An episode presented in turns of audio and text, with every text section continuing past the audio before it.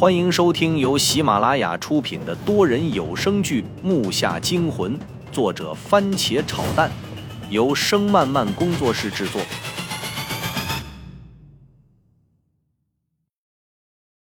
第一百二十一集。我操，这太神奇了！这，这就是所谓的催眠吧？还他妈催眠呢！跑啊！警察来了！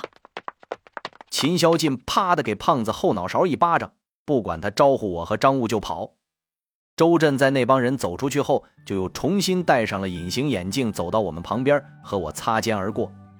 在他走过去的时候，我觉得他好像瞥了我一眼，然后是一句：“走吧，回去收拾收拾，马上该出发了。”他便往我身后的方向走了过去。无敌了！秦霄晋摔了摔因为打仗用力过猛的手，佩服的道：“别扯了，走吧。云武明天不还有事吗？咱们回宾馆，别在这惹事了，是吧？”张悟转身搂着我的肩，笑呵呵的看了我一眼。他身上也有伤，好像被酒瓶的碎片割破了好几处，但是看上去并无大碍。我架着他一起跟上了周震。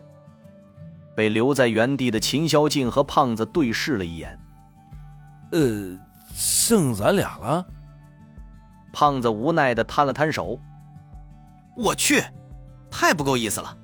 走，咱俩走。秦霄晋说着跳起来，一下搂住了胖子的脖子。谁想胖子却哎呦一声往他那边歪了过去。周震不管，接着搂阴给他弄了起来。死胖子，你白长这么胖了。你试试。我挨那么多脚，幸好有你爷爷我在，要不你早让人踹的骨头都散架子了。哎，你他妈轻点儿！胖子没说完话就被秦霄晋搂着开始向前走了，他忍不住直叫唤：“哎，错了错了，轻点儿，腰啊，这可咋整？”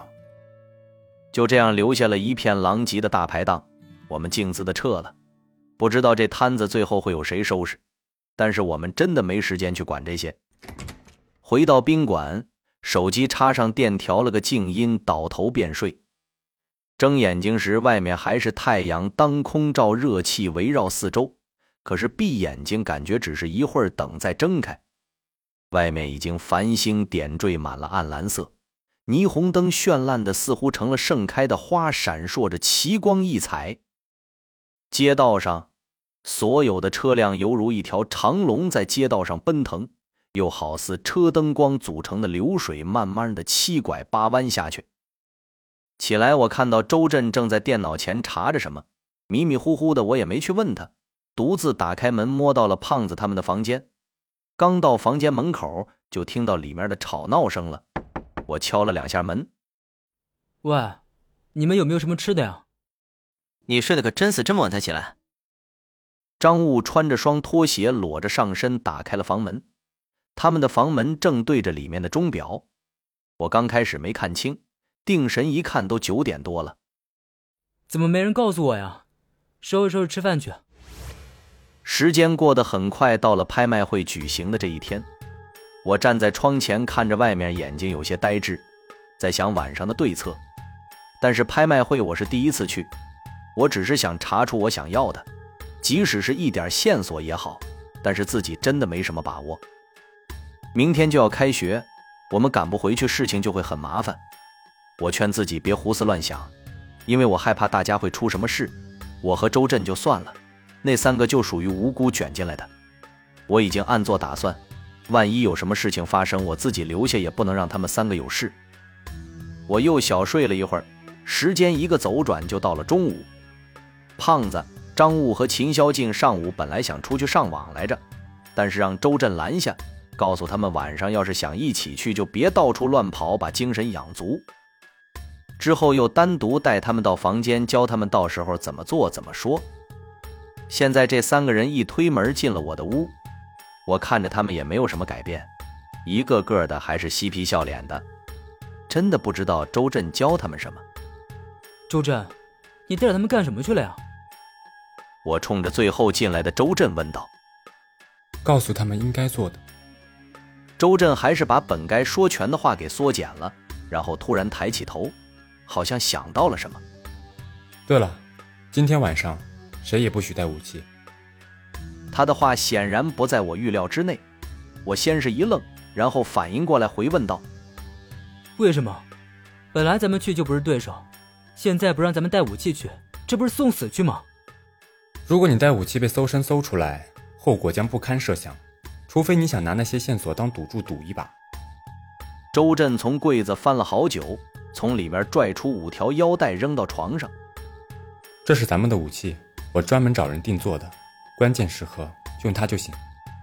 我靠，腰带！老大，人家人多，咱们拿皮带抽啊，你就不怕裤子掉了？胖子拿起一条腰带，仔细的打量半天，又扔回去了。不屑地冲周震道：“张悟也拿起了其中一条，端详了好一会儿，然后一拍胖子：‘没学问，真他妈可怕啊！’说着，他把腰带别扣那一拔，两个铁扣之间一脱开，里面竟然有把匕首。张悟轻轻拔了下匕首，匕首一下被拔了出来。他的握把非常薄，但是和刀刃比起来却厚了许多。张悟在手里握了握。冲我一笑，好东西，这样的刀不是一般钢铁做的。说完就有些爱不释手。我知道这家伙从小就对刀这东西情有独钟，家里不管是开山刀还是唐刀都收藏了不少。这回见到这样的好匕首，眼睛就再没有离开过了。切，这匕首就匕首呗，我不就是没见过吗？胖子又重新拿起刚才扔下的腰带，不好意思的挠了挠头。好了，大家收拾收拾，准备晚上出发。我也拽过一条，比划了几下，感觉还算顺手，只是不知道到时候能不能来得及拔出来。中午吃过饭后，大家又聚到一起商量了一下对策。从进去开始，由周震来代替我的大部分话语，然后等到冠冕阴阳出来后。看看有没有那个假的周南仓，还有准备拍下这件宝物的人。木下惊魂多人有声剧，感谢您的收听，更多精彩内容，请听下集。